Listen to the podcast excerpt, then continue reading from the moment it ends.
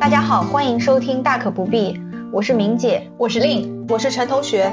我们是一档聚焦职场金融类的播客，我们也是一档有温度、有深度的播客，我们还是一档有思考、有态度的播客。世俗定义，大可不必。Hello，大家好，欢迎来到第四十期《大可不必》。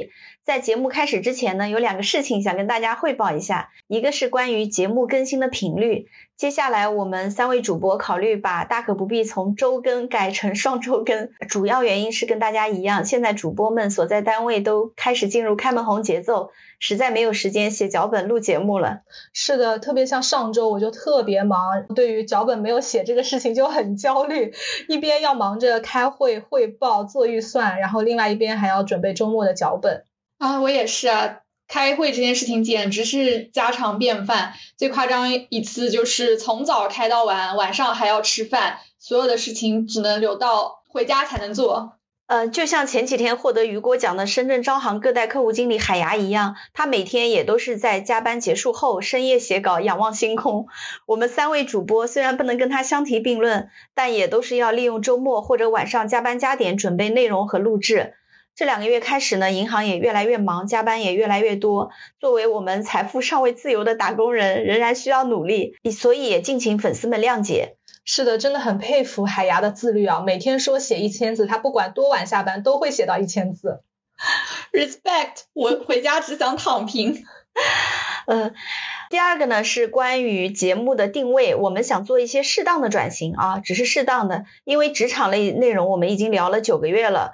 主播们都已经江郎才尽了，所以接下来呢，可能我们会给大家讲一些跟金融相关的故事，比如说一些金融、地产或者其他相关行业的大案要案、奇闻异事，希望大家能够喜欢。所以今天我们大可不必第四十期就想聊一聊二零二一年被执行死刑的金融巨贪赖小明的故事。如果大家喜欢我们今天的节目，也希望我们一直能够坚持做下去的话，还请多多点赞、关注、转发、分享哦。这期节目呢，我们也会送出三份伴手礼，是我们大可不必定制的挂耳咖啡。如果你在评论里面发表你的感受，或者是提供优质话题，我们就会选三位听众送出伴手礼。那我们就开始今天的节目吧。这两年医药反腐雷霆万钧，金融反腐呢也从未停歇。像今年十月份刚因为严重违法违纪被抓的光大集团原党委书记、董事长李小鹏。还有像娶了自己儿子前女友的中国银行原党委书记、董事长刘连葛，还有像受贿超过五点一九亿的前银监会副主席蔡鄂生。啊，对啊，那个娶了儿子前女友的中行行长实在是太魔幻了。我看到这个新闻的时候，还分享给了两位主播。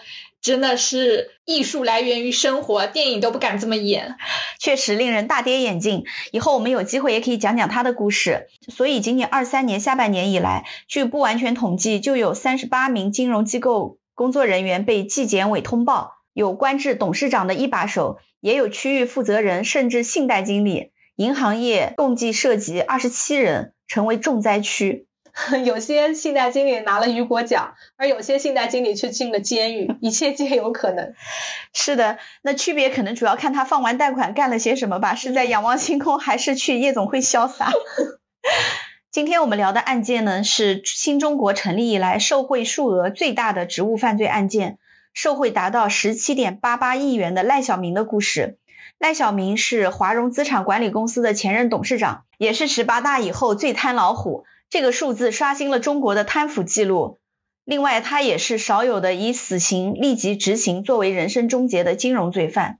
是的，有网友算了一笔账啊，受贿十七点八八亿，相当于他在这十年里面每年平均都要受贿一点七八亿元，平均每个月受贿一千四百九十万元，平均每天受贿四十九万元，平均每小时受贿约两万元，时薪两万。是的。挺忙的，对，今天我们的节目会从三个角度来讲述赖小明的故事，分别是第一部分一百套房和一百个情人，第二部分赖小明的华融帝国，第三部分赖小明的朋友圈，其中甚至还贯穿了大眼格格和吴佩慈老公的身影。我们的故事就从二零一八年开始说起吧。一八年的四月十七日，在香港的万丽海景酒店八楼宴会厅，喜庆非凡。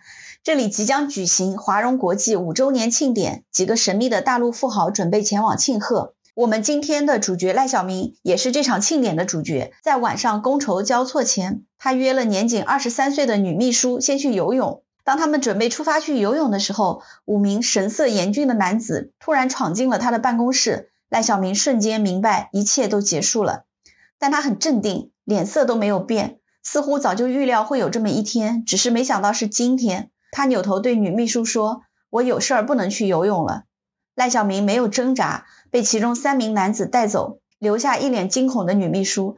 剩下的男子要求女秘书配合工作，并交出所有房间的钥匙和密码。随后，几名男子从赖小明的豪宅里面搜出惊人的赃款赃物，到底有多惊人呢？接下来，我们请陈同学来讲讲赖小明的发家史。嗯，当年火爆一时的《人民的名义》，大家还记得吧？从一个贪官的家里面搜出了一屋子的现金。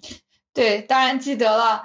小官大贪嘛，那个还是个处级的干部。当时电视剧里面还展示了花式的点钞手法，什么单纸单张啦，多纸多张啦，也让大家终于知道了银行人在关门之后都在忙着干啥。还有人说，为什么不用点钞机呀？是的，在电视剧里面是搜出了一屋子的现金。那我只能说赖小明是。高于了电视剧，比电视剧的原型更要夸张。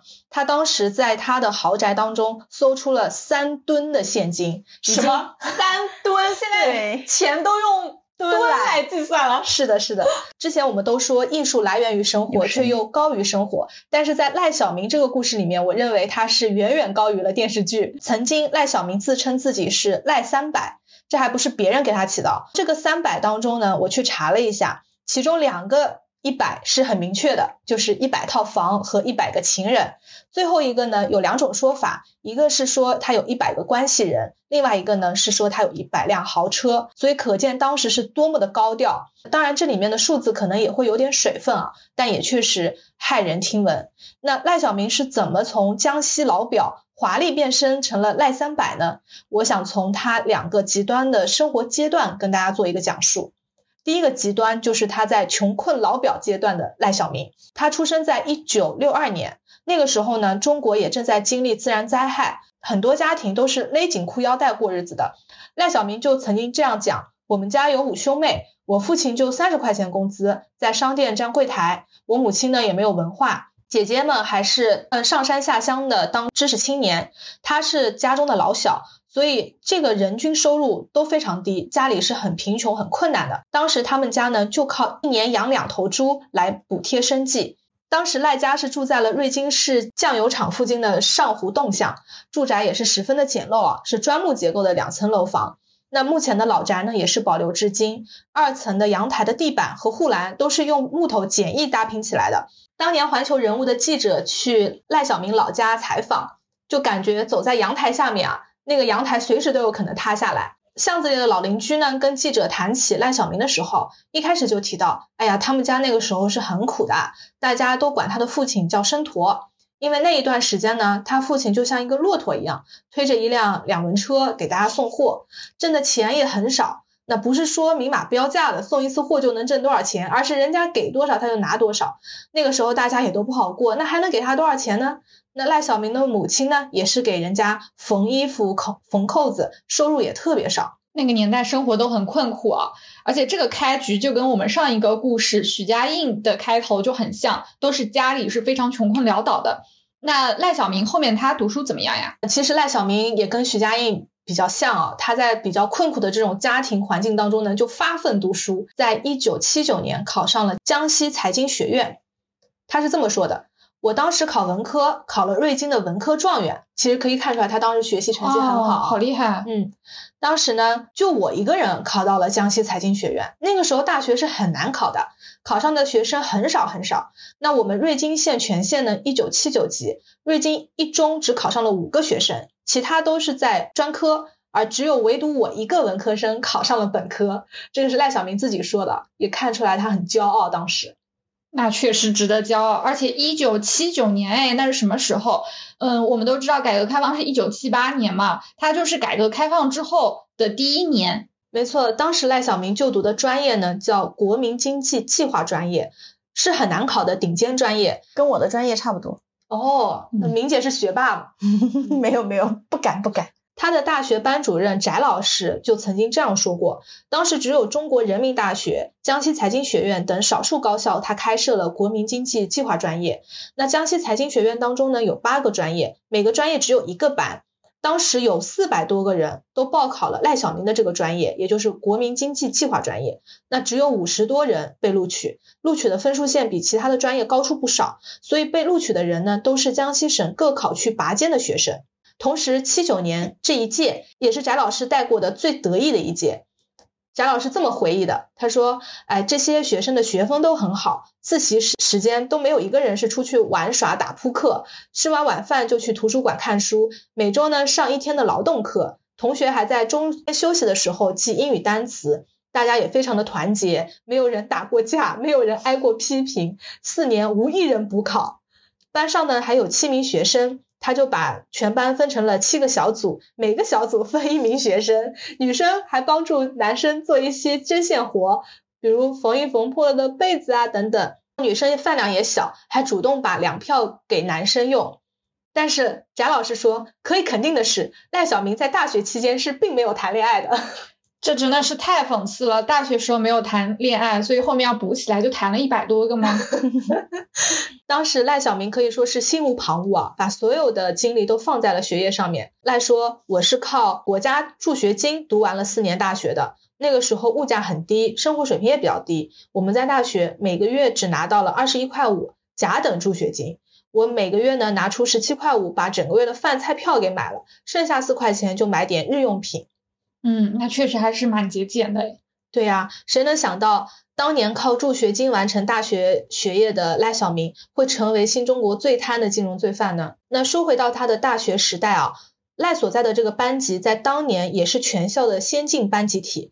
当年那一届呢，很多同学都是走了学术的路线，还出了好几位博士生导师，目前也就职于多所全国的知名高校。而赖小明呢，却走上了仕途，因为他当时受到学而优则仕的思想影响是很深的。嗯，家里面很穷嘛，所以你看，这就是人生选择啊，他走上了不同的分岔路。我之前也看过一些资料啊，他们班真的还出了蛮多的干部的，有很多还是副部级以上的。那一批的大学生真的是赶上了国家发展的好时候，跟着新中国一起快速发展。但同样跟赖小明一起走上仕途的，也不是说人人都成了贪官啊。对呀，接下来呢，我就跟大家再来讲述一下他第二个极端，纸醉金迷的赖三百。在赖小明得到权势之后啊，攀附他的人自然就是多了很多。那些想要贿赂他的人就开始俯视他。他一开始当然也是不敢的，但只要开启了第一次，后面就再也收不住手了。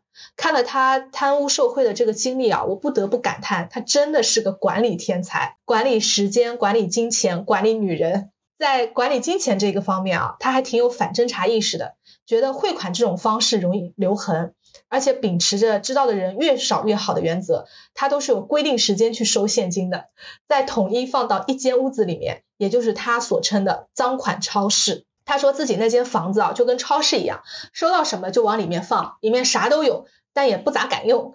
你们说他这个盖洛普里面会不会有收集这个才干？而他的这个赃款超市有多惊人呢？就连纪委工作人员到了他的那个超市之后，都惊出了一身汗。刚才也说到了，房间里面藏了三吨的现金，大家知道三吨的现金是多少钱吗？有两亿多元。今天第一次知道。对。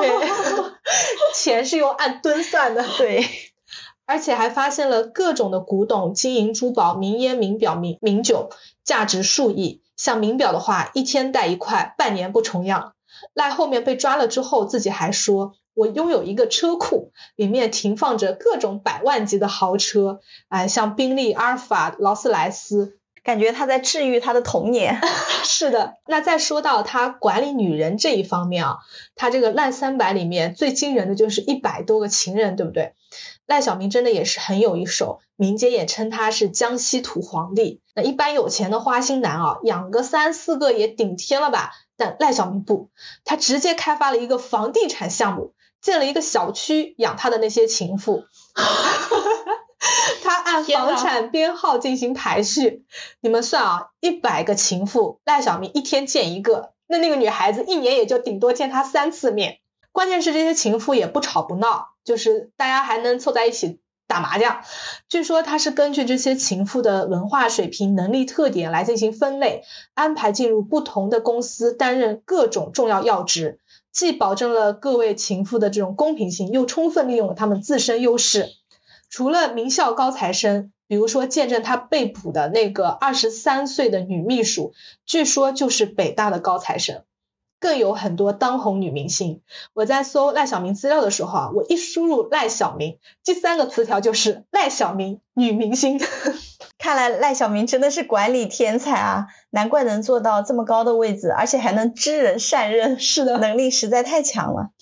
我看到他这次判刑的一条罪状就是重婚罪，因为他的妻子只给他生了一个女儿，而他在香港呢又找了一个女人给他生了一对双胞胎的儿子，都是以夫妻相称的。嗯，是的，赖的同学就曾经说过，赖所在的瑞金老区啊，是重男轻女、传宗接代的思想还挺重的，所以当时就一定要有个儿子。那我们再来看看他老家那边啊，零八年之后呢，随着官场得意，赖小民也变得高调了起来，他也去参加同学聚会。嗯，一位老同学就这么回忆到说，啊，赖小明当时是带着手下人来的，手下的人做的让他不满意了，他就当众训斥他们。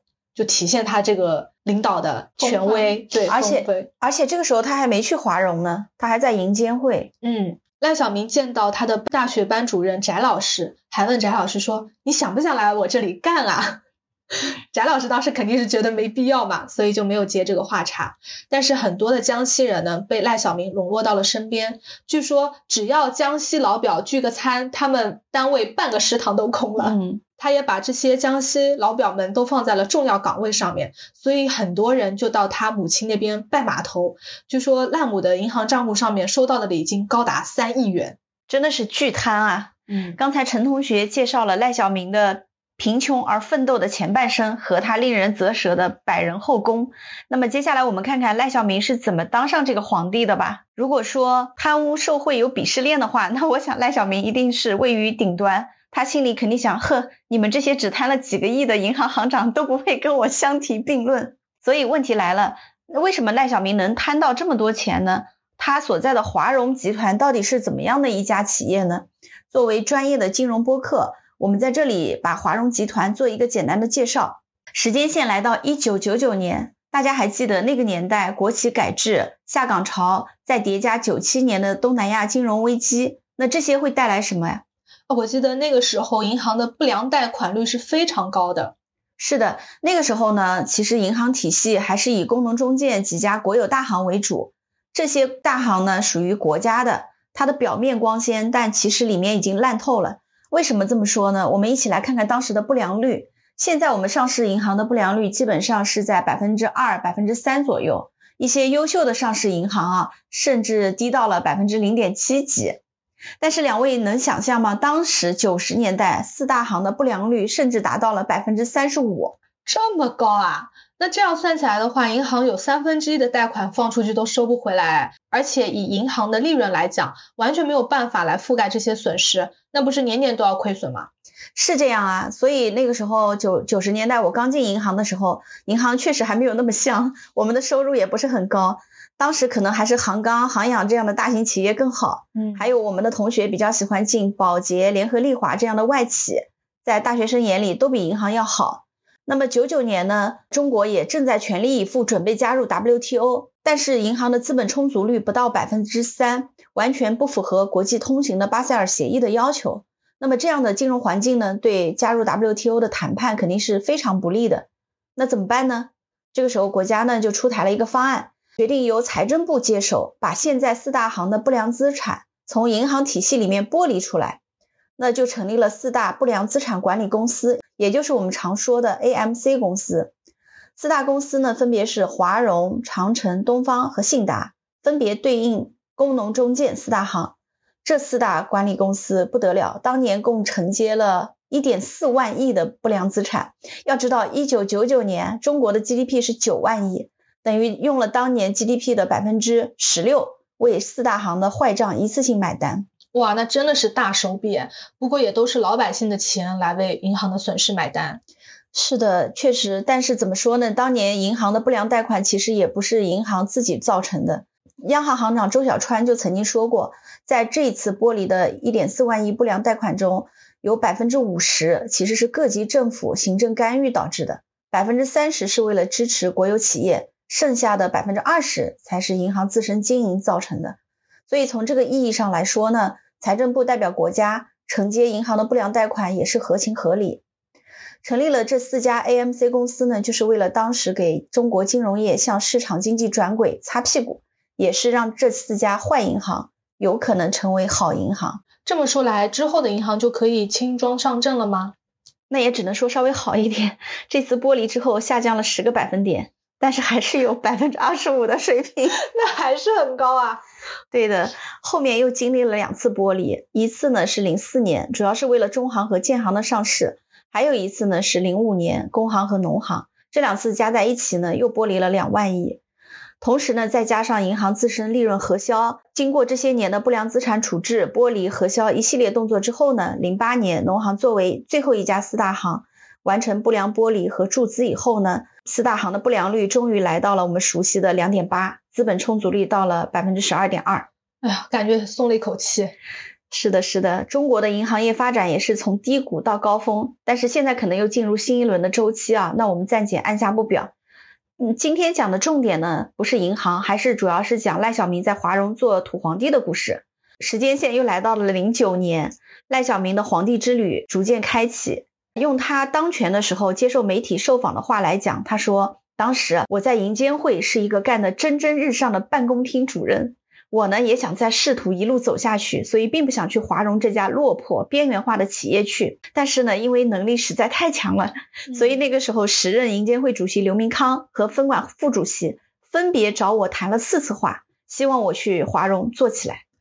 这个比刘备请诸葛亮出山还多了一次呢。是的，但是我们也就听过算过，因为赖小民这个人的风格，大家看出来还是挺高调和浮夸的。是的，听过赖小民发言的人啊，都对他的口才印象深刻，两三个小时脱稿发言，声音洪亮，对各种数据呢信手拈来。跟他共事过的人呢，不少对他的工作作风和办事能力是表示肯定的，称赞他有干劲、有魄力，也是带领了华融实现了跨越式发展。但是也有反面的声音啊，有些人认为他的说话流于套路，好大喜功，胆子太大，路子太野，就是我们常说的野路子。金融专业能力有限，特别是在华融的这些年，这些特征越发明显。呃，我听到有一个关于赖小民讲话的故事啊，也挺有意思的。有一次在香港开了一个很高级别官员参加的会，在场的呢还有一些中资机构金融的大佬，这是一个内部分享会。按照议程呢，给了赖小民十分钟的发言时间，但是最后他却滔滔不绝讲了四十多分钟，实际上并没有什么干货。在场的知情人士回忆称，当时现场其他的中资机构高管和在座的官员们，大家都面露不快。那跟我们某些领导还挺像的，喜欢讲大话空话，指点江山，一开会就没完没了。是的，毕竟好不容易爬上领导的岗位，肯定开会的时候要多讲两句。嗯，呃，还有更自恋的，在后面，到一八年的一月份，赖小民通过人民出版社出版了一本书，叫做《我的企业管理之道：中国华融掌舵人的心路历程》。书的封面，百度都可以看到的是赖小明的大幅照片，旁边的推荐语是揭秘如何使一家前途未卜、难以为继的小公司发展成为大资管时代令国内外金融界瞩目的金融资管航母。真的好自恋啊！好多定语是不是？嗯，这本赖氏专著呢，要求华融集团人手一册。而且他的个人语录和他的个人访谈在公司的楼宇大小屏幕滚动播出，两百二十多条理念要求随时更新。天呐，这是什么可怕的企业文化？感觉不像是财政部下属央企，像他一个人的家族企业。确实，华融呢也因此被另外几家 AMC 公司呼作赖氏企业。呃，赖小民呢，零九年去的，他在华融工作有九年之久，前三年呢是作为党委副书记、总裁，当时的党委书记呢是工行的董事长江建清，后来江建清也退出了华融集团，后六年呢他就作为党委书记和董事长，所以他在华融可谓是一竿子插到底的一把手。当然，从账面数字来看啊，华融这些年也确实实现了跨越式发展。一二年末，华融的总资产是三千亿，到了一七年末呢，已经增长到了一点八七万亿，增幅达到了百分之五百。净利润呢，也从一二年的七十亿不到，增长到一七年的两百六十六亿，增幅也达到了两百八十。这样看来，赖老板还是很有一套的，当然也是赶上了好时代，这个应该也是其中的一个因素吧。没错，华融的资产在过去九年确实迅速扩张，解决了零九年之前账面亏损的问题。所以赖小民也是大书特书，甚至出了一本书。他说：“我任后这几年赚了十个华融。”所以他本人也一直在各个场合啊强调这个业绩。但是事实并非如此。我们可以从上市公司中国华融的股价就能看出，市场对它并不认可。我记得前段时间听到一个很有名的播客啊，他采访了一位靠炒房把资产做到九位数的九零后，结果这个九零后呢，后来又靠炒股把这个九位数亏光光。他是怎么做到的呢？他就是 all in 了中国华融的股票。哎呦，好心酸。对，呃，中国华融股票是一五年十月三十号在香港主板上市的。我刚刚看了一下，它的股价是三毛四。当时那位九零后的投资逻辑是，华融既是央企，又有垄断的牌照优势和规模优势，同时呢，在商业模式上它又是好生意，不可能不赚钱。一开始他在节目里面还没说名字，后来他也气得忍不住点名了，所以他的投资结果就是资产缩水九成出来了。天呐，可见资本市场对华融是并不认可的。它这个三毛跟恒大的股价也是一样的。对，所以资本市场看来还是最鬼精的。嗯呃，当时一五年华融在港股上市的时候呢，总共发行了五十七点七亿股，集资总共是一百七十八亿港元。那么当时是哪些人投资呢？这批 IPO 主要是来自中资背景的机构，包括远洋地产、中植系，熟悉吧？国家电网。还有宝能系，这里我也做个预告啊，宝能系姚振华姚老板的故事，我们也会在下一期做一次深挖，也挺精彩的。另外呢，当时还有一些国际投资者也对华融感兴趣，他们的投资逻辑呢，就是看中了华融不良资产处置的主业，这是因为国外的同类 AMC 基金都被称为秃鹫基金，在历史上都能赚到百分之二十以上的超额，但是问题来了。华融无论是专业能力，还是视野，还是公司治理方面都不行。机构投资者渐渐发现，距离国际同行的水平差太远了。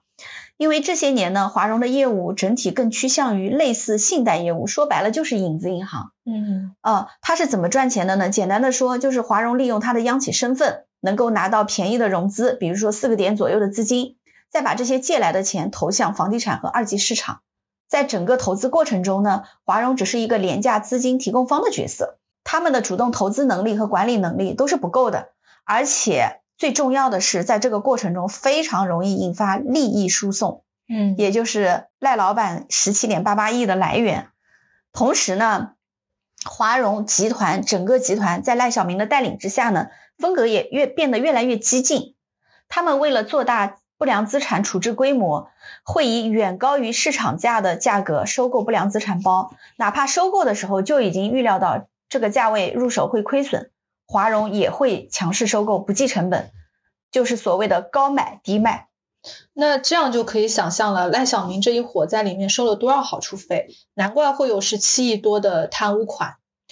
对我在查资料的过程中啊，感觉华融的投资方向跟我们三十三期讲的中植系暴雷的故事很像，都是二级市场和房地产，也都是杠杆率很高。所以当房地产政策发生风险的时候，无论是中植还是华融，包括恒大啊，都会深受影响。更何况还有这么多蠹虫在其中捞钱，完全不顾国家的利益和企业的资金安全。这个时候呢，一一七年下半年还发生了一件小插曲。也是反映了赖小民其实已经跟监管机构关系搞得很差了，因为华融作为一家集团，它也是金融全牌照，它除了保险牌照没有，其他牌照都有，所以下属有三十一家子公司。当时呢，有一家子公司是华融信托，也是比较大的，它的董事长呢叫周道许，给当时的国家的一位副总理写了一封长信，当然他的出发点可能也是为了自己的仕途啊。呃，信中呢，他畅谈了对当下华融集团投资房地产、股票等高风险业务太多，风险太大，后来这封信呢被辗转批复到了银监会主席郭树清那里，呃，于是监管部门呢就找赖小民严肃的谈了一次话，同时呢监管部门就打算当时已经在进行了非现场检查之外，启动现场检查这类监管手段。两位作为银行资深员工啊，肯定对现场检查应该是深有体会啊，是的，很严格，压力也蛮大的。嗯，所以赖小民回到华融之后呢，一怒之下就在大会上训斥了这个华融信托的董事长周道许。并且免去了他的董事长职务，罚他在战略研究部写报告，就把它边缘化了。嗯，呃，但是此后呢，赖小民就觉得很不安，因为他跟监管关系搞搞砸了嘛，他就在华融内部进行人事调动、安排资金项目的动作也更加频繁。从这个故事呢，我们也能充分体现赖小民在整个集团内部风格是比较强势的，干部是走是留，几乎全凭赖小民一句话。所以很多人把华融叫做三十六局。什么叫三十六局？三十六局就是江西身份证号码开头两位数。刚才 对对，刚才陈同学不是说了吗？原呃江西帮聚餐食堂会空一半。是的，因为赖小民是江西人嘛，他就喜欢提拔江西老表。嗯嗯。那么现在赖小民已经被执行死刑了，但是华融集团还在。呃，大家肯定也想知道后面的故事怎么样了。二零二零年。华融的亏损达到了一千零二十九亿，超过了过去所有年份的利润总和。到二零二二年全年依然亏损两百七十六亿。到今年三月份呢，中信集团跟财政部也完成了交割，以二十六点四六的持股比例取代了财政部，成为华融的第一大股东。那么关于华融帝国在赖小民治下从盛转衰的故事，我这里就讲完了。接下来请令讲讲看，到底是哪些朋友给他送了十七点八八亿？说起赖小民的朋友圈啊，那可真的是充斥着很多的老熟人，这其中就包括中宏股份的实控人王永红、蓝鼎国际的实控人杨智慧，呃，某大眼格格的老公，某弯弯女星的孩子他爹等等。那我们刚刚其实两位主播也说到啊，赖小民他吸纳了一大帮的江西老表在他身边，所以我们首先呢，先把目光放到。还江浙沪省份江西，因为赖小民的存在，江西帮在整个中国金融界都是一个令人无法忽视的存在。随着赖小民的落马呢，这个金融界的江西同乡会也立即土崩瓦解啊。那我们先来看一下同为江西帮的王永红他的故事。呃，王永红他早年是靠加油站发家了，怒赚了四千五百万，后来呢成为了江西的首富。那你们猜他是靠什么成为江西首富的？房地产吗？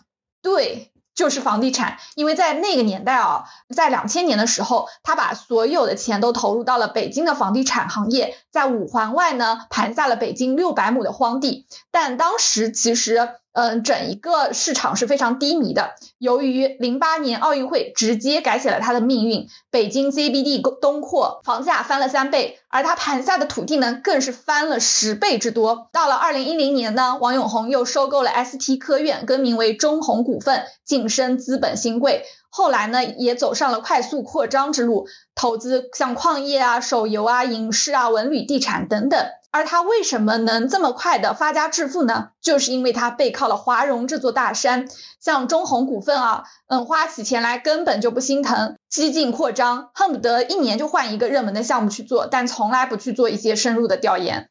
不做调研的话，这个项目怎么成功啊？明显就是投机分子嘛。对，所以说基本上中红的项目就没有走到实际开发的阶段，它就在烧钱、烧钱、烧钱。所以到了后期呢，中红的逾期债务一度就超过了五十亿，而且还在不断的扩大，随时就可能缺血而死。但业内都心照不宣，不会去接手，只有赖小民这个同为江西老表的贵人，慷慨的伸出援手，让华融旗下的子公司不停的为中红输血。这边也有一个小八卦啊，说是王永红曾经也找了另外一位江西老表大师王林给他算过命，这位大师告诉他，他的命里会有一位大贵人。这位大师给好多人算过命啊，出现在了很多人的故事中。对，那赖小民能一直给王永红输血的话，也是非一般的情谊，绝对非一般老乡关系能做到的。估计王永红送了不少钱。是的。赖小民的这十七亿当中，王永红是贡献了非常多啊，所以这个钱非常的烫手。赖小明一出事，王永红和钟红马上就不行了。于是呢，他从中红套了六十一亿，逃亡香港，最后他的终点就是住在了香港有名的望北楼四季酒店。在二零一九年呢，王永红就归案了，当然这是后话啊。那这时候我们就把这个事件转移到了香港，转移到四季酒店，因为在这个酒店会发生非常多的故事。那在这个酒店里呢，赖小明认识了这个故事中第二位朋友，就是某弯弯女星的孩子他爹纪晓波。那我们先说回赖小明啊，他在香港可是被称为财神爷的存在，以大手笔收购炒作香港上市公司而声名在外。那么在望北楼呢，他认识了纪晓波，纪晓波呢，他是叠妈仔出身，背靠非常神秘的。幕后资本大佬啊，他发家之后呢，凭借着环绕身边的一些女明星的资源，在四季酒店里面开始频繁的组局，成为港圈中最神秘的资本掮客。就是在一次聚会中呢，他认识了财神爷赖小明。这个纪晓波啊就很会来事，据说赖小明只要到香港和澳门，都是纪晓波鞍前马后的进行伺候的。那纪晓波认识了赖小明之后呢，在二零一四年，华融国际就高位接盘了纪晓波天行国际的股份。当然了，嗯，纪晓波也就是嗯白手套，他幕后其实是另有大佬的。当时的收购价是四点六八亿港元，相当于纪晓波之前收购价的三十三倍多。你们想，中间到底是有多少的灰色收入？在华融国际入主天行之后一年呢，赖小明就将天行国际更名为华融金控。那这是典型的利益输送啊！我刚看了一下华融金控的股价，四分九厘了，就是仙股啊！随着赖小明被查啊，那四年前华融国际高位接盘的事情呢，也再次被挖了出来。外界也一度有传言说纪晓波被调查，但是一一直是被孩子他妈否认的。他的孩子他妈就是吴佩慈。刚刚我们也一直有说到，纪晓波他其实是有幕后大佬的。这位幕后大佬呢，也不止纪晓波这一个叠马仔，他还有其他的马仔。那这个马仔呢，就会串联起另另外一位大眼格格的老公。那接下来我们来介绍另外一位叠马仔黄有龙的故事。黄有龙呢，在二零一七年将他持有的百分之六十七点五的顺龙的股份呢，向华融投资做了股票质押融资。呃，如果他不能按时解除呢，最后华融投资又相当于获得了顺龙控股的控制权。当然了，嗯，黄有龙其实也不是顺龙的实际控股人，幕后的人也就是跟纪晓波是同一个幕后大佬。我还记得二零一七年的时候，黄有龙跟大眼格格两夫妻因为空壳收购万家文化被立案调查。五年进入股市了，最近看到他的新闻啊，黄有龙的父亲去世了都不敢回来，对，只能给了五十万，哎，这五十万我们都屁民都敢用“纸”这个词，但是对于他们这个身家来说，确实还不是挺多，确实还不多的。那黄有龙呢，其实还能串联起另外一条线，在黄有龙的一个牵线搭桥下啊，另外一位被称为赌王的叫做杨智慧，他和赖小明认识了。养智慧曾经开发了济州岛的项目，嗯，是由嗯养智慧控股的蓝鼎国际，他发起了新股认购。那么黄有龙和赖小明的华融都参与进了认购投资。呃，养智慧与华融的交集其实也不限于济州岛。在一五年八月的时候呢，养智慧曾经收购中汇国际百分之六十七的股份，嗯，之后呢，公司更名为华夏健康产业。而且养智慧将百分之二十九点四的股权转让给了华融国际。在赖小明落马之后，养智慧已被带走协助调查。不过在二零一八年已经回归了，并且重新获得了中前股份的控制权。赖小明曾经说过一句话：“进班子不如进圈子。”作为中环财神爷，他串联起了一整个贪污受贿圈，也让他获得了将近十八亿的巨款以及死刑。好的，赖小明的故事我们就讲到这里啦。今天我也看到一句话，叫“笙歌归院落，灯火下楼台”。该落幕的总会落幕，无论是中植系的谢志坤，还是恒大的许家印，或者是华融的赖小明，出来混迟早要还的。OK，这期节目就到这里啦。如果你喜欢的话，请点赞、关注、评论、转发哦。主播们去忙开门红啦，拜拜，拜拜。